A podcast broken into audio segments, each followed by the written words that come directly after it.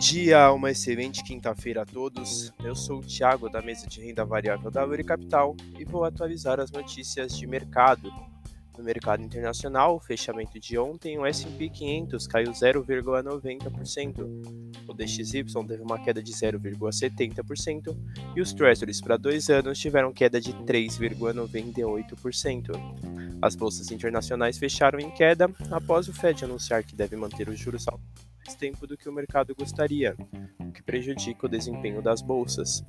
Indicadores internacionais para o dia de hoje: o PMI composto da União Europeia saiu às 5 da manhã, o PPI da União Europeia às 6, a decisão da taxa de juros da União Europeia sai às 9h15, os pedidos iniciais por seguro-desemprego dos Estados Unidos às 9h30 e a balança comercial americana do mês de março também às 9h30.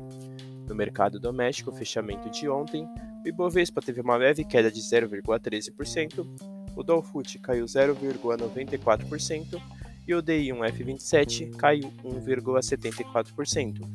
Bolsa doméstica fechou em leve baixa, acompanhando o cenário externo e sem tomar uma decisão mais definida antes do anúncio da taxa Selic. No radar doméstico, manter a atenção ao cenário político e a reação do mercado às taxas de juros anunciadas ontem. Essas foram as notícias de hoje. Desejo a todos ótimos negócios.